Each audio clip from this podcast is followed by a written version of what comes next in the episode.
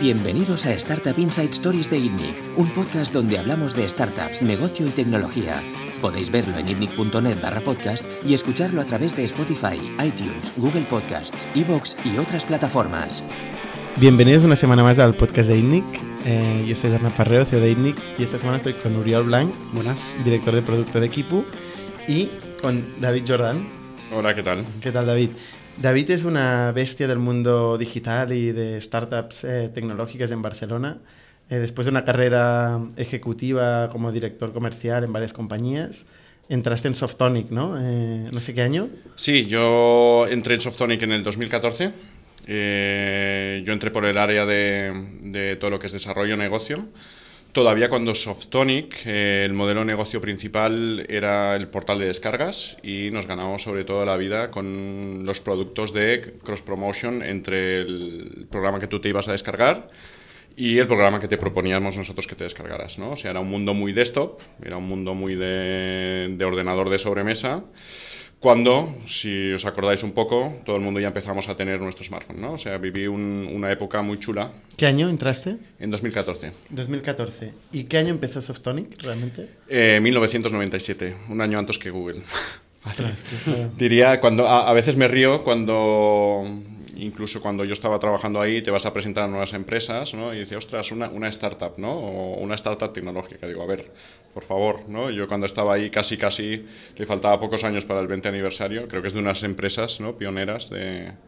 Nació en Intercom y, y es de las pioneras de- del mundo tecnológico en, en Barcelona. Y me quito el sombrero porque ha pasado ¿no? por, por todas las guerras y ahí, y ahí siguen. ¿no? Yo no estoy ahí ya, pero, pero lleva muchísimo tiempo y funcionando muy bien. ¿De qué vivía Softonic? ¿Cuál era? Mira, ¿Cuál es su negocio? ¿Cuál era Ha cuando cambiado, tú entraste? ¿eh? Claro, cuando tú entraste, ¿cuál era? Claro, ha cambiado. El- había varias líneas de negocio, pero la línea de negocio principal, eh, para explicarlo un poco, eh, es una empresa que es potentísima y sigue siendo en SEO. ¿Vale? O sea, son capaces de captar, eh, digamos, un montón de tráfico orgánico. Estamos hablando que en la época que yo entré teníamos 128 millones de IPs al mes. No había ningún canal de adquisición no orgánica, ¿vale? O sea, es puro SEO. Y si, si os acordáis un poco, si lo habéis utilizado, mm, cuando tú buscabas un programa para descargar, en la mayoría de los casos nosotros rankeábamos mejor que la web del desarrollador, ¿vale? O sea, tú en la época, porque te ibas a descargar Ares, ¿no? En la época del P2P y tú buscabas el Ares y lo encontrabas antes en Softonic que en la web de Ares. Entonces, con todo ese montón de tráfico orgánico que entraba, eh, la forma de monetizarlo, por un lado, y continúa habiendo, pues hay mucha publicidad en display, como monetizarías cualquier web de contenido, pero Softonic desarrolló un, un sistema de ofrecerte, tú te ibas a descargar un, un programa y hacíamos, creamos como una red de, de performance que lo que hacía es eh, proponerte otro programa. Por ejemplo, te vas a descargar Chrome, ¿vale? Y en el funnel de descarga dice, le, le propones Firefox. Y eh, eso era un sistema de performance, el- te pagaba el desarrollador, el cual le proponíamos en la mitad por cada descarga que conseguíamos. ¿vale? Eh, eh, y eso estaba integrado, si no me equivoco, en el, o sea, en el instalador, ¿no? De hecho. Correcto. Ah, cambió bastantes veces de modelo. El, principalmente este- era, era un instalador, que en el fondo era otro, otro navegador, ¿vale? Que, te abrías y efectivamente, cuando tú descargabas algo, se te descargaba el instalador de Softonic, que en realidad tenía los links al instalador del programa que tú has elegido y al que te proponíamos nosotros. Pues mira, los números se hacen muy rápido. En esa época había 6 millones de descargas orgánicas diarias y este producto tenía una tasa de conversión, si no me equivoco, en la época de casi un 40%, ¿vale? Y bueno, costes de descarga había, de, según el país podía cambiar, pero podían ser desde los 30 céntimos al euro. Pues ya está, o sea, se sacan números. Pues un problema de matemáticas. Era, era, un, era un negocio súper... ¿Y ¿Pero cuánto se ganaba con, la, con el cross-sell? O sea, con el descarga. cross-sell en total, bueno, yo el año que estuve en, en el último año que estuve en Softonic, que seguramente era el más fuerte con este modelo de negocios, si no recuerdo mal, superaron los 40 millones en facturación anual y casi, no sé, no sé si, si me equivoco en cifras porque hace tiempo, pero igual el 80% venía de este producto y el resto venía de, de display. ¿Vale? Pero unitariamente porque hablas de 30 céntimos por coste de descarga. En- de entre 30 céntimos y podía subir hasta, hasta un euro, dependiendo del país, dependiendo del target, ¿no? Es muy parecido a cualquier otra fuente de adquisición. O sea, dependiendo de si conseguías una descarga o tu target market era India, tenía un precio inferior que si tu target market, el más caro, era Estados Unidos, por ejemplo, entre otras cosas, ¿no? Y también era un sistema parecido a, a muchos sistemas de performance, pues dependiendo de la demanda y de los espacios que era, mm, no era exactamente RTV, ¿no? pero cuanto más demanda hubiera, más, más, más alto poníamos el precio. ¿Vale? Y, pero, pero- unitariamente por descarga, ¿qué era lo que ganaba Softonic? Depende. Si tú, muy fácil, tú te vas a descargar, volvamos, ¿vale? El mismo ejemplo. Tú te descargas Chrome. Si tú te descargas Chrome y cuando yo te propongo Firefox, tú al final me dices no quiero Firefox, solo te descargas Chrome, contigo no voy a ganar nada, ¿vale? Porque como es un. Como el anunciante es Firefox y me está pidiendo para estar en el funnel de descarga de Chrome, entonces. Como co- solo pagan por descarga y no por impresión, necesito que tú te lo descargues, ¿vale? Si tú te vas a descargar Chrome, pero además te descargas lo que te estoy proponiendo yo, pues ahí sí voy a cobrar esos 30, 50 céntimos a un euro solo de esa visita. Pero por eso has dicho que en un 40% se Digamos- descargaban lo otro. Eh, correcto. Tenía una tasa de conversión altísima. Entonces, este 40%, ¿cuánto podía facturar Pues, eh, Softonic? Pues si... En euros, digamos. A ver, si facturaba anualmente Softonic en total... es para, no, en- para no hacer los números. Sí, ¿eh? Sí, pero bueno, si facturaba en total unos 40 millones y esto podía ser entre el 70 y el 80%, pues más de 30 millones seguro al año solo con este producto. Solo con este producto.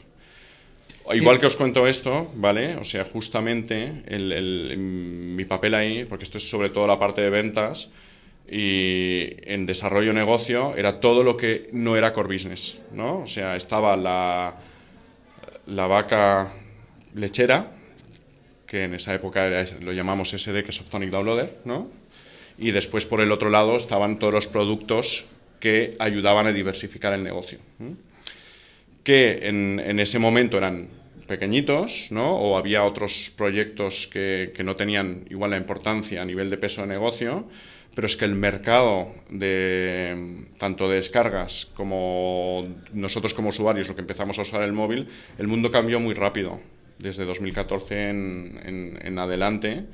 Y un poco, eh, digamos, el, el cambio de paradigma que hubo y el tener la suerte de yo estar en desarrollo de negocio, me dio mucha oportunidad ¿no? de, de tener, digamos, el, el esquina que hace un porcentaje muy pequeño del, del negocio de Softonic, empezaron a ser los proyectos que, que tomaron más importancia. O sea, de un modelo de negocio... Este, este modelo Sí. se colapsó, ¿no? En un momento dado. A ver, más que el modelo de negocio, lo que cambió es el, es el, es el mercado, ¿vale? Y, y también no solo el mercado en tanto que usuario, sino el mercado de la publicidad en, en Internet. ¿Por qué? Este modelo de negocio era intrusivo, por razones obvias, ¿no? Y tú me preguntarás, ¿por qué tenía un 40% de, conversión? Piénsalo un poco, ¿no? O, por ejemplo, Oriol, que ha trabajado más en publicidad, un 40% de conversión sobre una impresión a una descarga es altísimo de cualquier cosa. Un, banner, si tiene un 1% de conversión, ya hay que aplaudir. Entonces, el, el funnel lo fuimos, o sea, se,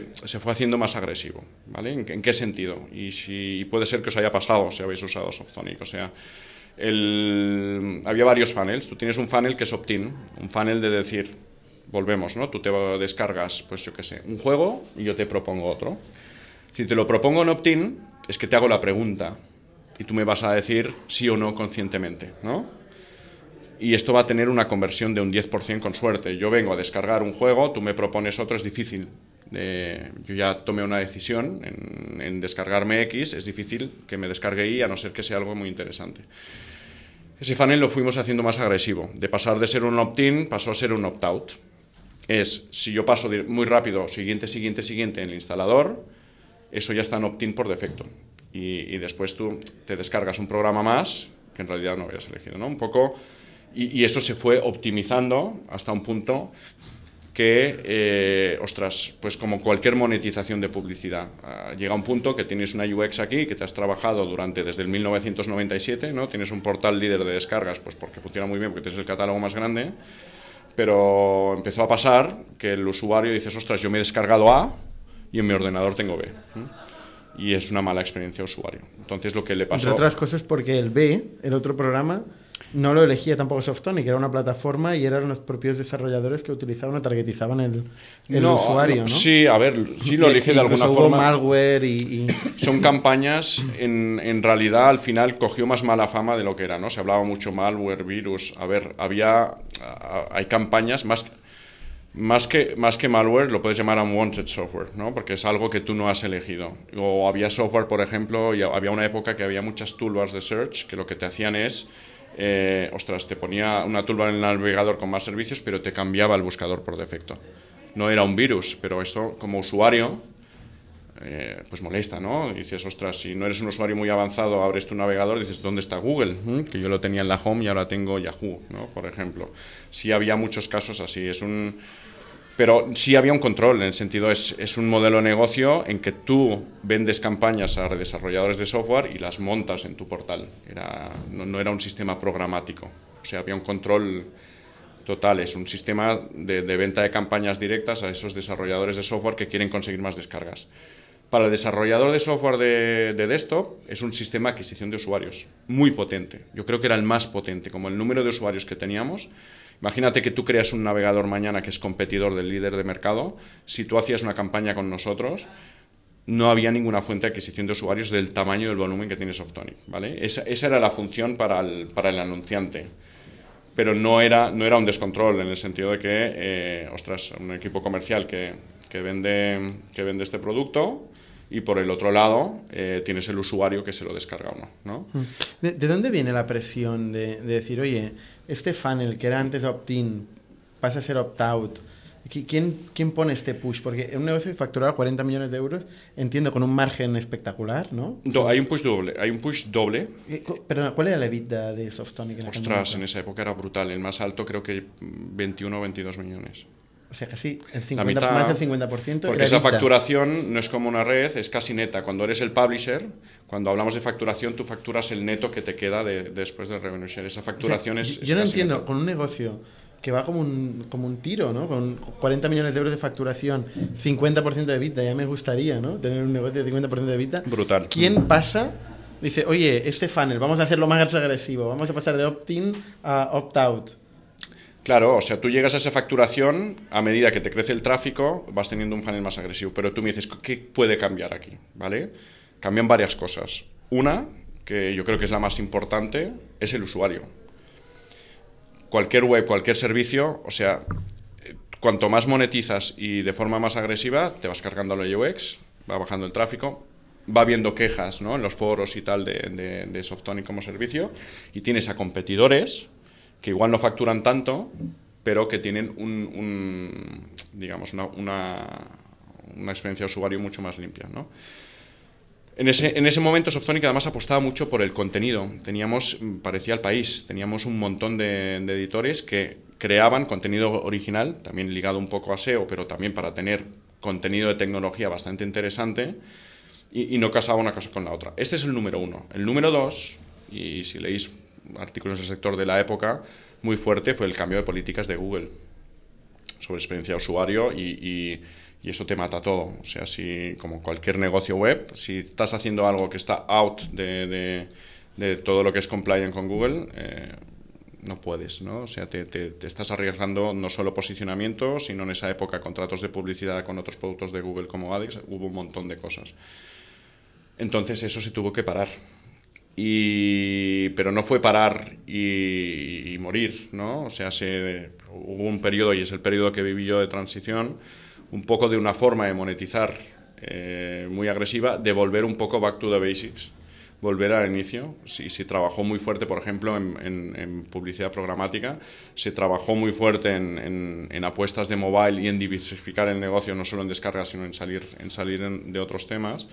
Este, Pero, este, punto de inflexión que dices, Google cambió la política, fue traumático para Softonic sí. porque de un día para otro retiró todo el ingreso que tenía de, la, de las famosas toolbar. Sí, y trau traumático al nivel de... De caer gran parte del revenue. Y, gran, eh, y gran parte de los empleados, ¿no? Y gran o sea, parte de los empleados, hubo un ERE eh, famoso. Correcto, eh. correcto. Y, y, y, va ligado a todo esto, a la caída del... del... ¿Cómo, cayó el revenue?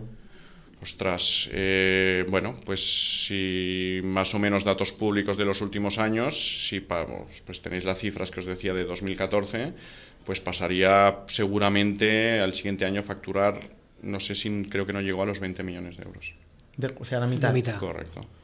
Correcto. ¿Y el EBITDA eh, proporcionalmente? Ostras, eh, creo que, no sé si el primer año que se cayó creo que no fue positivo, por, por, por poco negativo, pero después desde ahí, o sea, ha continuado creciendo hasta ahora, ¿no? Pero ¿cómo? O sea, fue un golpe...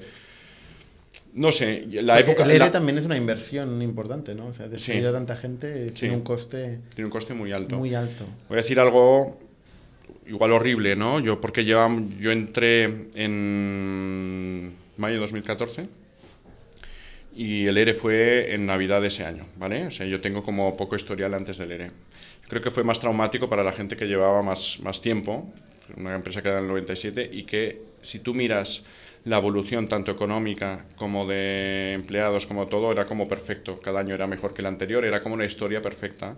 Y han pasado muchos años, ¿vale? Si tú lo miras por el lado malo, y, bueno, y los que estamos aquí, que, que, hemos visto un montón de negocios de Internet, dices, ostras, la caída, y lo, se vivió de una forma muy traumática desde dentro. Yo os diré que igual no, porque justamente fue el golpe que permitió ¿no? que hubiera un cambio muy bestia en, no solo en lo que es la organización, que es obvio, pero hubo un cambio muy bestia en poderse abrir a oportunidades de diversificación. O sea, cualquier proyecto que iniciaras ahí dentro, para que le hicieras una gota de sombra al, al revenue stream más importante era muy difícil porque, ostras, es una vaca que funciona y cuanto más le tiras, más da, y más le tiras y más da. Y sí que ves que dices, esto va a cambiar, eh, la gente va a dejar de descargar programas ordenados. ¿Cuántos programas os habéis descargado de Windows el último año? O de Mac. ¿Windows? ¿Qué es eso? ¿No? ¿Vale? solo viviendo en la calle te das cuenta que esto va a cambiar. Es muy difícil de... Pero cuando algo te funciona, dices, ¿qué cambiarías? Yo sí lo veo desde dentro, es que yo no habría cambiado. No sé, es muy difícil cambiar algo cuando todo funciona tan, tan, tan bien.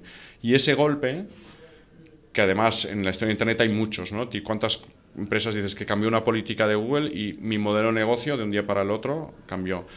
Por suerte yo digo, primero que no pasó a cero.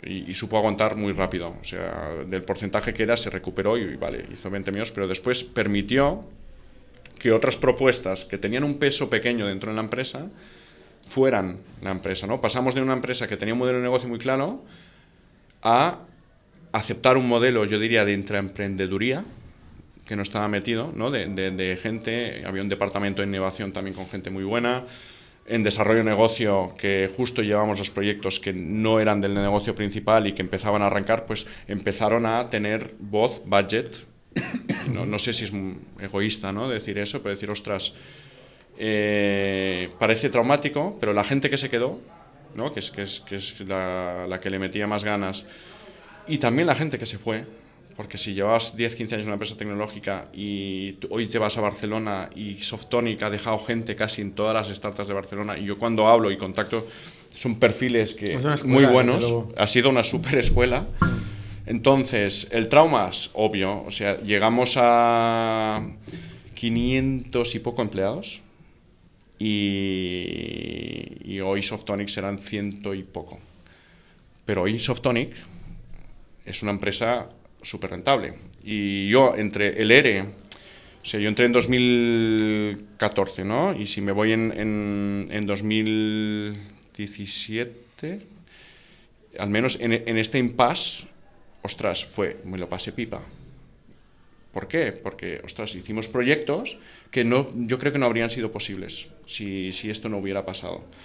Y no sé, de, de, los proyectos que, que, hicimos allí, el más interesante con diferencia, porque se sale del modelo de negocio principal del todo, que fue la... O sea, creamos como... Yo estaba en desarrollo de negocio. Y, y desarrollo de negocio éramos perfiles, la parte que lideraba, no teníamos nadie de, de producto y desarrollo. Y un poco como cualquier producto que proponíamos y todo, teníamos una gran dependencia de, mm, sabéis de qué va esto, ir y pedir a equipos de desarrollo que te hagan X, Y o Z, ¿no? Y en vez de hacer así, cogimos, eh, ya estábamos colaborando juntos, en esa época un compañero, Sergio Ambel, que era el director de innovación, y yo dirigiendo la parte de desarrollo y negocio, que empezamos a hacer cosas juntos, es fusionamos, ¿no? O sea, tú tienes toda la parte de desarrollo y aquí tenemos conocimiento de toda la parte de negocio, monetización, etcétera. Y montamos un producto, bueno, una unidad aparte. Y una unidad aparte, primero decir, bueno, ¿no? Como empezar una startup desde cero. De lo que habéis hecho vosotros, de lo que hemos hecho nosotros, que podemos arrancar más. En ese momento había un producto y ya se había intentado pasar a mobile mil, veces, o sea, traducir el modelo de negocio Softonic a mobile es imposible. Si os pregunto, ¿qué es un portal de descargas en vuestro móvil? La Store, ¿no? La, Store. La propia Store. ¿Y qué vas a hacer? Tú, es, primero que los dos ecosistemas que son cerrados, el de Apple y el de Google, no te dejan descargar nada por fuera de la Store. Y de hecho, Softonic... Bueno, en esa época sí, ¿no? Yo creo que viene más tarde la restricción. Pero ya, ya había pasado. Y al principio Softonic tenía un, un, sistema de descargas, pero ¿qué vas a hacer? Competir contra esto y al final te redirigía el tráfico a la, a la Store. Softonic tampoco posicionaba muy bien en SEO Mobile. Y siempre intentó como traducir lo que yo hago muy bien en desktop en mobile. Y eso no existe. O, o el análisis que hicimos es, eso no existe. ¿Por qué no? Empezamos de cero, miramos lo que tenemos, lo que podemos hacer y qué podemos hacer en mobile desde cero. Queremos atacar mobile, ataquemos por otra puerta.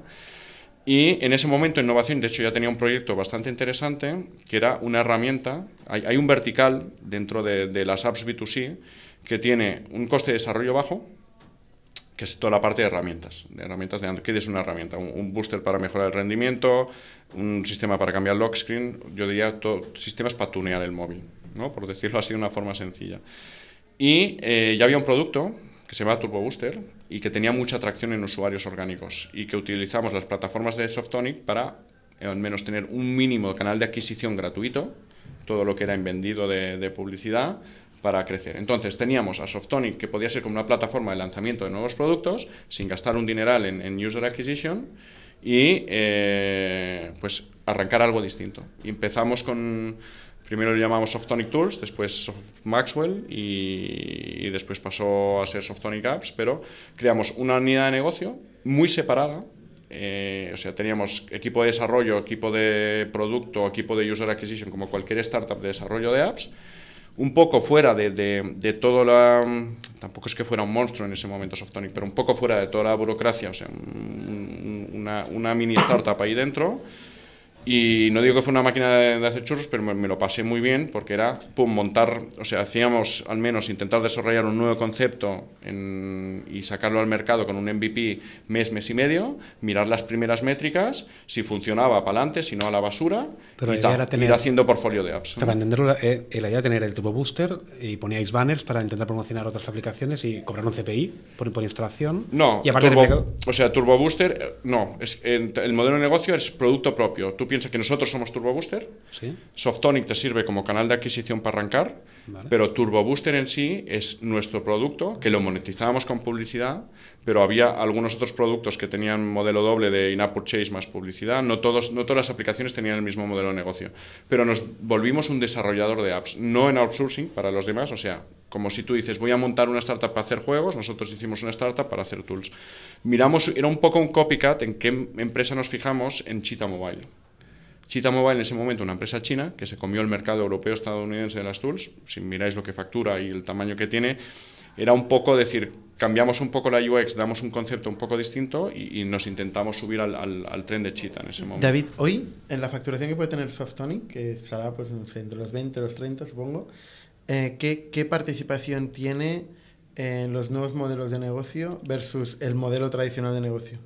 Ostras, me, meto en jardín que no es mío ahora, pero por lo que sé... Eh, Imagina, digamos. Te, lo digo distinto. Eh, ya no es tanto nuevos a antiguos modelos de negocio, ¿no? porque además han empezado y han continuado haciendo muchos proyectos de innovación.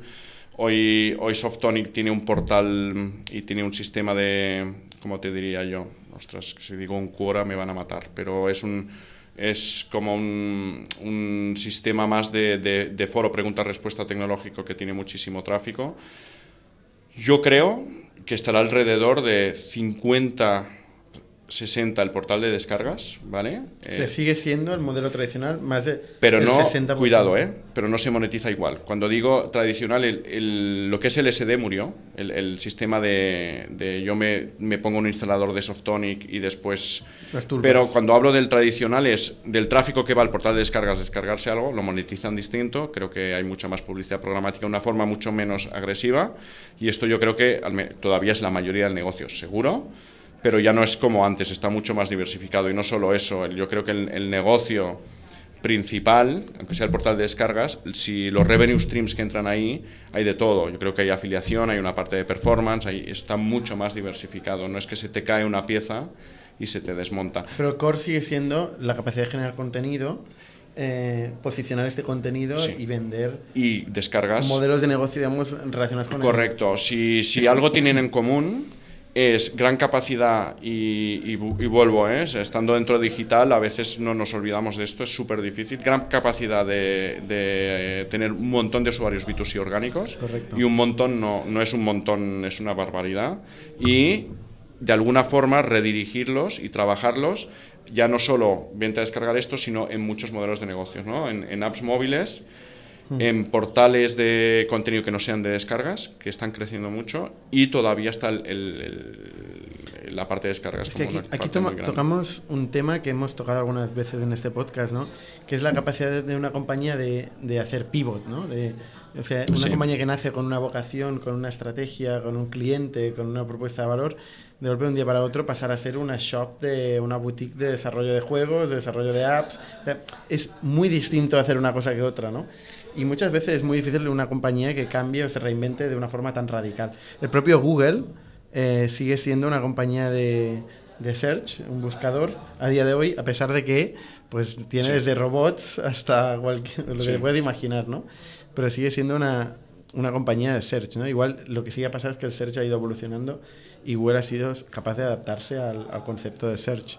Pero AdWords probablemente sigue ¿Qué porcentaje de revenue será AdWords? Yo creo que bestial. Claro, sigue siendo su, su vaca lechera, como decías antes, ¿no?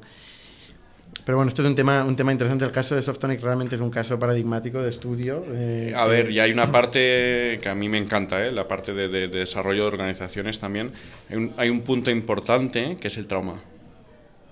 Sí, claro. Y, y el trauma, o mi forma de ver el negocio, y yo creo que si, si te gusta el digital, te tiene, es horrible decir, pero te, tiene que gustar estos golpes, tiene que gustar vivirlos. Sí, pero, pero, es que es un reinvento muy... O sea, lo, que proponías de realmente hacer otra, otra compañía de desarrollo de apps es otra otra historia, ¿no? Y esto que dices de un trauma es una cosa mala y buena. Eso. Es, es, buena, es... buena cuando, cuando consigue que la compañía esté alineada hacia una visión. O sea, y es bueno que la gente esté alineada y pensando en una visión en solucionar un problema. Luego, claro, si lo que planteas es solucionar otro, entonces se convierte en un trauma. Cuando la visión es, es, incorrecta o no funciona o el mercado desaparece, como es este caso, esto se convierte en un trauma, ¿no? Bueno, no sé, es que la palabra es bestia, digámoslo, o trauma o, golpe, pero creo que es transformador, igual que en la vida una persona, ¿no? dices, todo, tú tienes tu rutina y tal, pero si te pasa algo muy bestia, a veces te va a significar o, reinvertar, eh, o reinventarte o morir han pasado ya cinco años, que en el mundo digital es, es, mucho, ¿no? Y yo ya no estoy en ese proyecto y ya me fui hace tiempo. Eh, como dices, es como una escuela y lo bonito de Softonic es que sigo conectado con muchísima gente, que además está hoy en muchas empresas tecnológicas. Es como, mm. como haber salido de una gran escuela de networking. Y lo que puedo decir de lo que sea ahí dentro, que lo bonito es lo miras ya para atrás, dices, ostras, vuelves a estar con una empresa, menos volumen de facturación, pero con cifras interesantes y positivas y, te vuelves a sacar el, sombrero. Pero si, pero si, no hubiera pasado eso, eh, igual no hubiera cambiado. Y también hay que aplaudir de decir, sin ha, ido cambiando mucho el producto, pero con un modelo de negocio digital en el 1997, lo has ido evolucionando, pero el primer golpe serio lo tienes en 2014, en un negocio digital. Dime otro. Que, ¿no? que tenga en tantos años, en un entorno tan cambiante, ha sido capaz de crecer, crecer, crecer, que a veces es un trauma. Dices, ojalá cualquier negocio digital diga, bueno, yo en 20 años quiero un golpe así y después recuperarme. O sea, es, es, sí. es raro, ¿no? De hecho, o sea, ha hecho un pivote en 7 años. Hay, hay, startups que en un año hacen 7 pivotes. Por eso, ¿no? por eso. Sí, sí, Otro punto de aprendizaje es la dependencia de un solo cliente tan grande como puede ser Google en el, en el momento, o cliente o plataforma, que siempre tiene una serie de riesgos eh, asociados, ¿no? Eh, Es que y, luego, difícil, y luego la es- experiencia de usuario, que al final es Sí. quien te acaba eh, justificando tu existencia y tu supervivencia, ¿no? Eh, ponerla, llevarla tan al límite, pues también es un, es un- puede ser un problema, ¿no? Pero vamos a seguir eh, Ah, con tu avanti. historia. Eh, el siguiente proyecto donde entraste después de Softonic fue Billy Mobile, que de hecho es donde os conocéis vosotros dos, ¿no? Exacto. Sí, Eh, sí, hemos trabajado. Vamos a recordar rápidamente, Uriol, explícanos un poco de qué vivía Bibi Mobile, a qué se dedica. Eh, A ver, Billy, eh, creo que nace en 2014, ¿vale? Está fundada por los de Series Junkies, grandes conocidos también en el sector de la época que de los 90 y principios de 2000. Entonces, lo que hacía Billy Mobile es encontró eh, una manera de conectar a publishers, o sea, gente que tiene contenido, o que tiene tráfico, con advertisers, que es gente que quiere tráfico para promocionar su contenido. Entonces, desarrollaron un algoritmo que eh, intentaba juntar las, las mejores visitas para cada producto. Ellos al principio era una plataforma que se hacía bastante a mano, pero lo fueron desarrollando para que fuese bastante automático, incluso hacía apuestas con RTV y se queda una parte de una comisión de esta compraventa de tráfico. explicad brevemente estas palabrotas que, que decís, ¿no? De Vale. RTV Vale, y es- tal. ¿Qué- ¿Cuáles son los formatos publicitarios? Y, o sea, eh, tú imagínate, ¿no? Eh, vas a una web de un medio, por ejemplo La Vanguardia, y ves un banner. ¿Vale? Realmente el modo tradicional es que La Vanguardia hablaba con alguna marca y le decía, pues te voy a comprar este espacio publicitario y te pagaré a CPC, un precio por clic, ¿vale? O CPM, precio por impresión, ¿de acuerdo?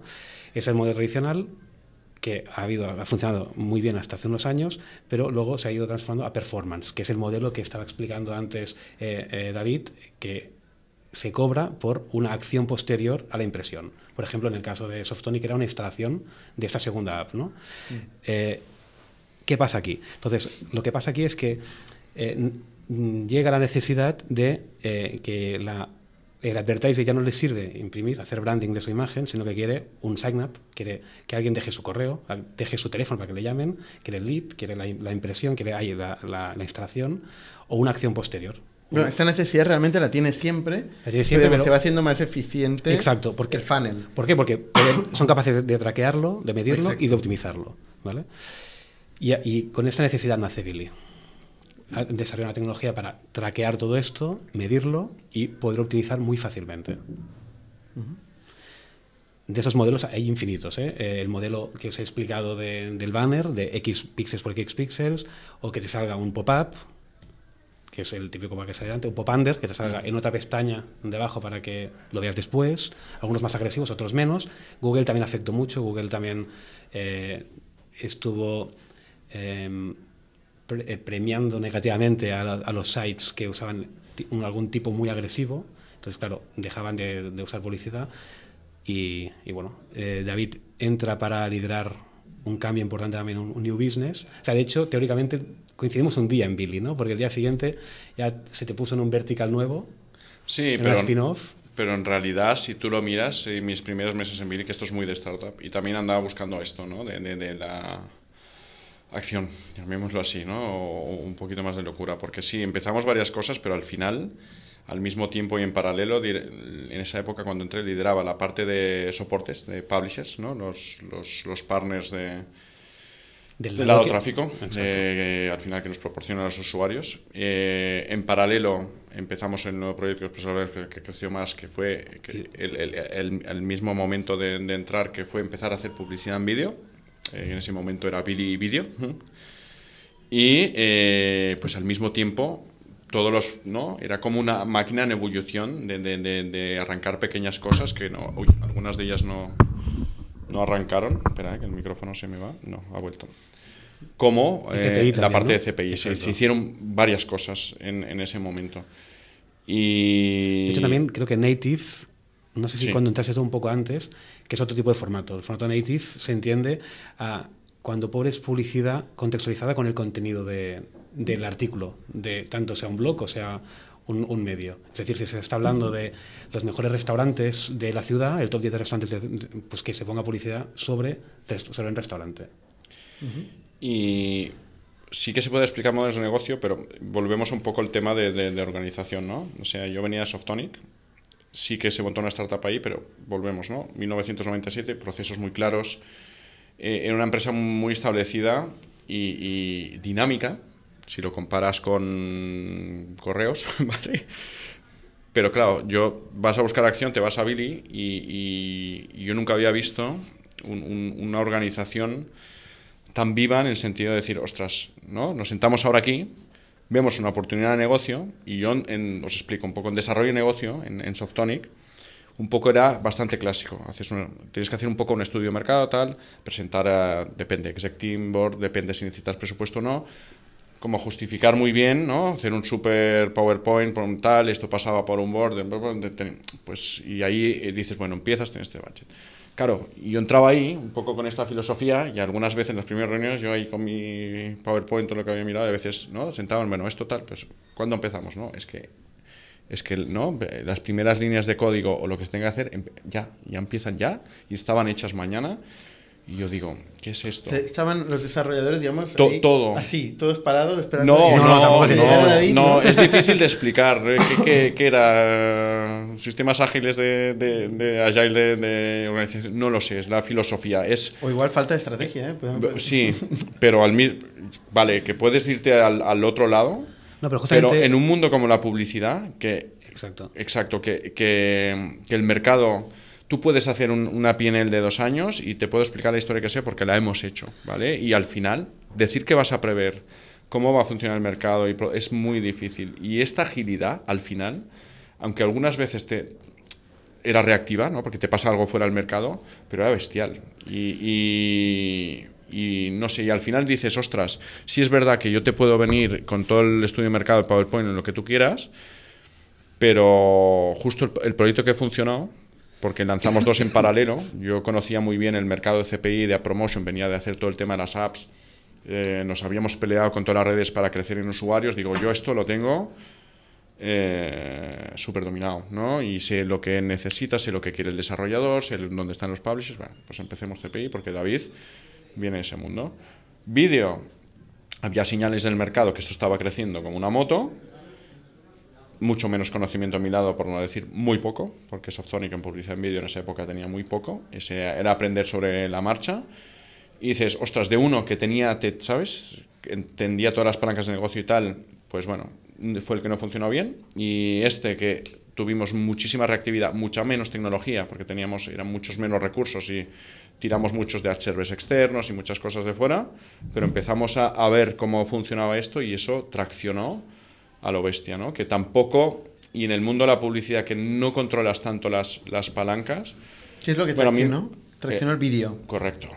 Y esto es otro spin-off, ¿no? De, que sale de Billy que se llama Jarvis. Correcto. Y es lo que pasaste a liderar tú como CEO del proyecto. Correcto. O sea, eso fue eh, pasaron muchas cosas, pero no fue tanto tiempo, porque, digamos, yo, si entré en Bill, empecé un enero, creo que es 2017, los Jarvis como proyecto, como, como actividad, empezó ahí. Como, pero era una actividad, un proyectito dentro, dentro de Billy. Si hicimos una PNL, hicimos unas proyecciones, estamos con un recurso, Gerard, después vino Santi, dos, y fue creciendo eh, relativamente rápido. Pero eh, nosotros empezamos haciendo mediación de inventarios, ¿vale? O sea, mediación de inventarios, digamos que el mercado de vídeo es un mercado muy desajustado y optimizando entre compra y venta, pones unos pies ahí dentro. En julio... Y sin tecnología. Y sin tecnología. yo creo que esto es para resaltarlo, ¿no? Que, sí. Que, es, que se hacían muchos experimentos. Correcto. O sea, nosotros lo que empezamos... agencia, digamos, como agencia. Tampoco. Como mediador entre, entre, plataformas. O sea, tú al final entras en una plataforma A, en otra B, y dices, ostras, si compro ese tipo de tráfico en un sitio me, me sale 20 céntimos y aquí lo puedo vender a 25. Correcto. pues, pues lo, pues lo compro y vendo. Es trading. Este Empezamos como traders, como traders de inventarios de vídeo más parecido. ¿Lo, compras cómo? Es que yo, yo me, pierdo. Es que, es que, es algo muy etéreo, ¿vale? Pero, no, pero, pero, intento, a ver, intento, ¿vale? Es que a veces cuando lo explico... En, la gente de que... la familia, los amigos y dices, bueno, hago publicidad digital, acabamos antes, ¿no? Pero eh, a ver, ¿cómo te diría yo? El... tampoco soy tan profano. ¿eh? No, no, pero, para... Quiero entender cómo funcionan y, y, para quien lo escuche, sobre todo, eh, es más sencillo de lo que parece. Tú, ya sin ir de tantas plataformas, digamos, tú tienes en un, un lado, tienes un tráfico que viene del lado usuarios, del lado soportes, del lado webs, que dicen, bueno, yo estoy dispuesto, tengo un floor price, tú me puedes comprar tráfico a mí a partir de este precio.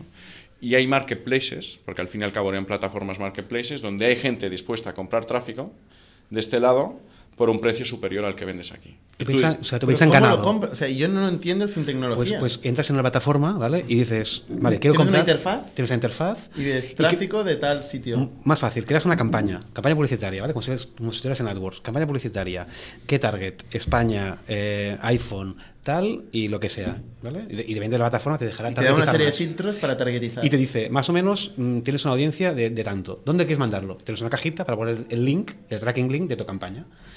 Si el tracking link, o sea, el tracking link puede ser el de otra, de un marketplace que lo que espera es que le mandes tráfico y te dan un link. Pues ese link lo copias y lo pegas. Sí, pero bueno, pero lo que tú decía. necesitas Tú cuidado. pasas ¿eh? el día entrando en la plataforma y copiando, pegando links. Eh, del, del lado operaciones, sí. O sea, no, no- aunque no sea el trabajo que hiciera yo, el trabajo básicamente del equipo, hay una parte que es esta y otra muy importante. A ver, eh, ¿por qué no escoger? O sea, tú necesitas tener los contratos con publishers, la plataforma es un poco un Uber, ¿no? Un mediador, tú necesitas Pero a cuesta buscar- entender eso sin tecnología. O sea, a mí me cuesta. Bueno, sí, sí la tienes, o sea- pero no es nuestra. O sea, la tecnología está ahí, pero en vez de hacer como habíamos hecho en Billy siempre, que es un- una empresa con el core de producto, Exacto. es decir, para meternos en un mercado, en vez de montar el ad serving nosotros, que es donde juntas los cables, eh, hay ad servers externos, porque un ad server de vídeo es complejísimo, que me va a cobrar por actividad, en este caso por ad request, pero me permite ver si el, mer- o sea, si el mercado funciona. Es es una forma, además, como muy ágil de, de probar, un, de probar un concepto que puede funcionar. Billy podría haber hecho esto en su, en su día. Claro, o sea, el ejercicio era, si somos capaces de monetizarlo aún y dando una comisión a esas plataformas, si, si lo hacemos nosotros, eh, pues no habrá estas comisiones. Y será Correcto. el- Aunque el modelo de negocio evolucionó muy rápido, porque dices, ¿qué valor añadido estás dando tú ahí al mercado? Poco o nada, en el sentido que yo veo una oportunidad, porque es un mercado donde hay un desajuste entre demanda y oferta que me permite entrar ahí, ¿vale? Pero muy rápidamente dices, ya para escalar esto, esto escaló muy rápido, pero para... ¿Cómo, ¿Cómo escaló? Para entender números. Vale, primer, mira. primer mes, sexto mes. Bueno, po- pongo, mes. pongo, pongo mes. ejemplos y, y me acuerdo un poco de cifras. Primer mes, 5.000 euros de, de, de revenue. O sea, primer pruebas, yo creo que hicimos 5.000, aunque no teníamos casi recursos, eso, eso eran pérdidas, y, ¿vale? y las tres personas, ¿no? Tres. Eh, no, el primer mes solo, solo estaba Gerard y a mí me puedes contar un trocito de mí, ¿no? Porque estaban mil cosas. Eh, pero el- cuando entró Santi, que él sí tenía experiencia en, en todo el mundo vídeo, agencias, la parte más de CPM, de branding de, de, de vídeo, creo que el primer mes que estuvo, el que creo que fue abril, el objetivo era hacer 30.000 y me acuerdo que lo sudamos a lo bestia, ¿vale? Esto en ¿Qué abril. son 30.000 y 5.000? ¿Qué es Va, esto? 30.000 euros de facturación bruta. Gross revenue. Del, del cual hay un margen aproximado del 20-25%. O sea, net revenue es muy poquito. Vale. Acabamos de arrancar. Gross revenue de el mejor mes que nosotros pensamos que sería diciembre porque es muy estacional, ¿vale? Eh, esta demanda es sobre todo demanda de campañas de, branding. En vídeo hay mucho menos performance. Entonces, la estacionalidad del negocio parece una tienda de juguetes, ¿no? Donde más se gastan las marcas es en diciembre próximo a Navidad. Nuestro tráfico era más o menos de Estados Unidos, tiene una estacionalidad así. Nosotros, en noviembre, que fue el mejor mes de ese año, facturamos 420.000 euros en gross, ¿vale? Que no es mucho, pero en ese momento éramos cuatro, cuatro, uno, dos, tres, cuatro, cinco, si me cuentas a mí, cinco personas. ¿Qué? Y esto era un 20% el, el margen, ¿no? Sí, pero... Has dicho 420.000. Sí, Serían unos 84.000 euros de, sí, aproximadamente. de margen. No está mal. Pues después, a ver, no, no es todo, después en enero salarios, vuelves a caer sí. y vuelves a subir. y- Exacto. Sin Esto es volátil, ¿no? Esto un día tienes Mm, facturas 400, el otro día facturas 20. No es, 20.000. no es- es menos volátil que la parte de performance, es muy estacional. Sí que te pueden caer y, y- y depende de lo que pase puede haber un cambio muy grande, pero si no hay al- algo traumático, ¿no? es menos volátil, es estacional más que volátil. ¿Seguía sin haber tecnología? Cuando Eh, hiciste los 400. En ese momento había, yo diría, middleware, lo básico no, de, op- de optimización y poco más. Pero te explico un poco lo que desarrollamos porque ahí es donde está la tecnología. O sea, lo que decimos en julio, la- como empresa lo creamos en septiembre. O sea, de momento todavía estamos en julio de 2017, que es un proyecto dentro de, un- de una empresa de AdTech, que es Billy. Hay una gran diferencia con, con el core de Billy, y el core de Billy es un, un mundo de performance, ¿vale? Y cuando tú, una forma de, de intentar ganar más dinero en publicidad, cuando al final todos son intermediarios, es acercarte En, el- en los sueños, si tú eres Google, estás al lado del anunciante y al lado del publisher, ¿no? Y te cargas un poco todos los intermediarios. Tu producto lo cubre todo. Siendo realista, y, y cuando empiezas pequeño, o te metes más del lado publisher y ayudas al mundo de monetización, o te metes más del lado anunciante. ¿no? Para ponerte un ejemplo, en el mundo programático, te puedes meter del lado anunciante, montas un DSP, que es un sistema de compra, ¿no? donde tú puedes ver eh, muchas redes y estás del lado anunciante. Tu cliente principal es el anunciante, que tengas tráfico. Nosotros nos metimos del lado que conocíamos más y que creíamos que había más oportunidad, que es del lado publisher. Y montamos un SSP, ¿no? un Supply Side. Platform.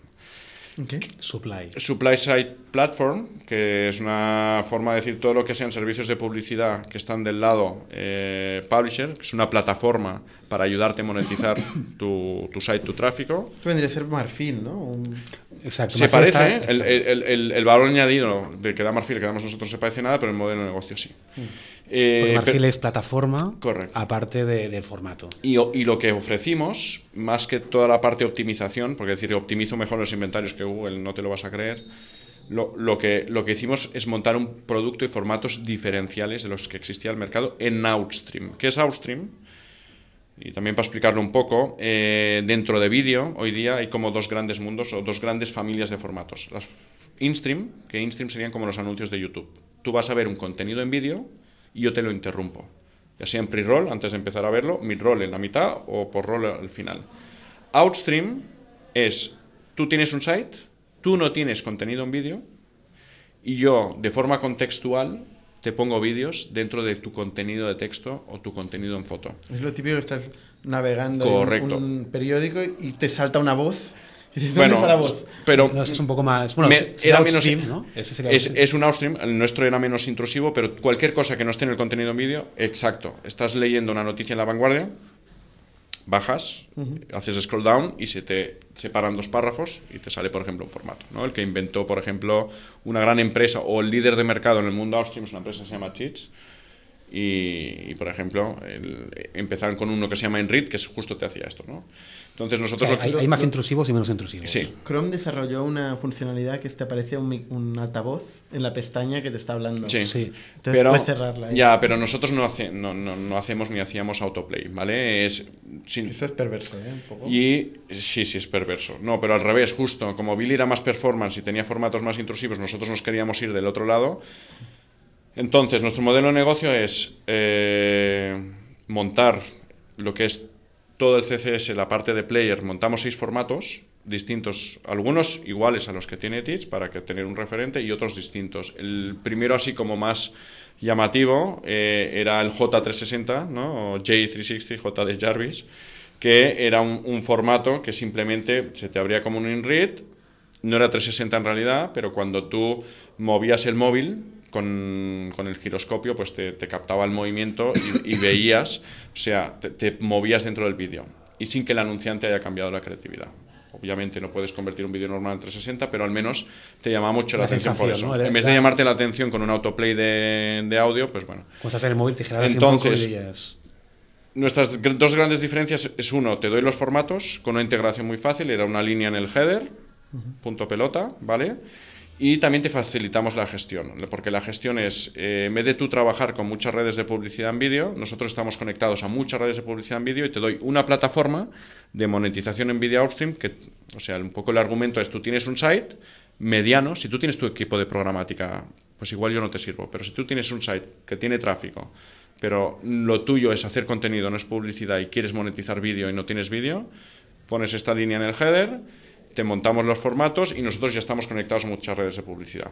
En un principio, en ese momento, la optimización era casi todo manual, ¿vale? O sea, en el fondo lo que estabas haciendo es pasar un poco el trabajo de optimizar la, la publicidad programática por nuestro lado. Pero bueno, para, que, para explicarlo fácil es... Resumiendo, porque nos quedamos sin tiempo. Sí, pues bueno, era, era, era eso, un, un sistema de publicidad en Outstream, lo hicimos crecer un montón, montamos el producto en julio.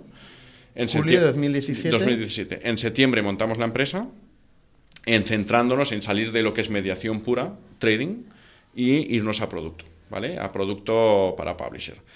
Lo escalamos todo lo que pudimos, ¿vale? Hasta los 400 y pico mil euros. Sí, mensuales, que esto como dices, ¿eh? no, no, no es MRR, esto, esto cae el- y, y vuelve a subir, pero bueno. eh, ¿Y lo En- vendéis? Lo vendimos en septiembre de 2018, o sea, hace cuatro días, hace cuatro meses, hace muy poquito. Ah, Agile Contents. Exacto. Nos, nos compró Agile Content. Agile Content es una empresa con la que estuvimos en contacto primero, eh, simplemente es vecinos de oficina, casi casi, eh, para discutir la monetización. Agile Content tiene un producto que se llama Agile TV, eh, que hoy día es un- una oferta curiosa porque es B2B2C. Ellos, si tú eres una empresa de telecomunicaciones mediana, como Más Móvil, que es uno de los clientes más importantes que, que tenemos, eh, para poder competir con, con Telefónica, que tiene un producto de televisión muy potente, entonces si tú antes te ibas a Más Móvil, solo tienes fibra y, y teléfono.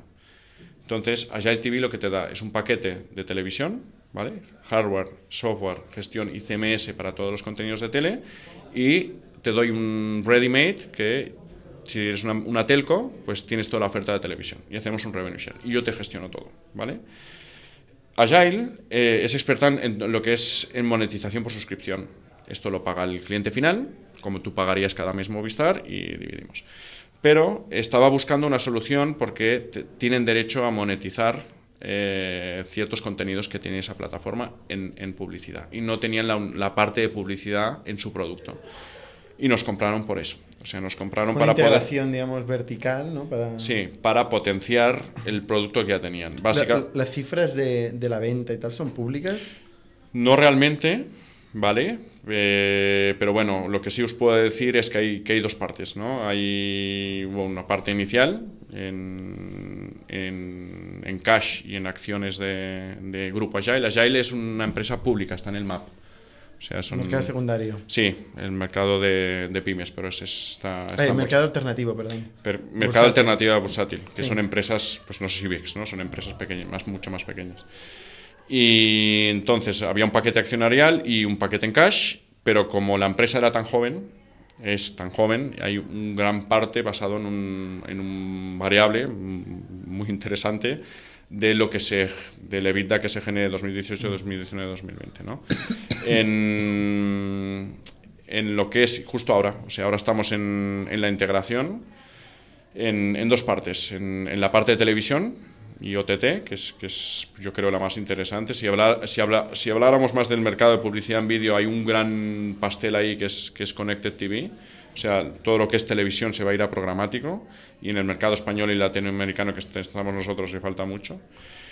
Y eh, también es muy potente Agile un producto CMS, eh, justo multiplataforma también. Si tú tienes, eh, tienes un gran medio y tienes radio, tienes tal, pues centraliza toda la gestión de contenidos igual. O sea, es como un, un- un aliado muy natural poder poner la parte de monetización de publicidad. ¿Cuánto factura Agile para entender un poco? Bueno, no el es, no es tan grande, son unos 12 millones y medio al año, que es casi todo neto, ¿no? Pero no somos unos... Ahora estaremos en unos 130 y pico empleados, muy repartidos. El, el headquarters está en Barcelona, pero solo somos 30. La oficina más grande es la de desarrollo, que está en Sao Paulo, que son más de 60. Y después repartidos en oficinas Madrid, Miami.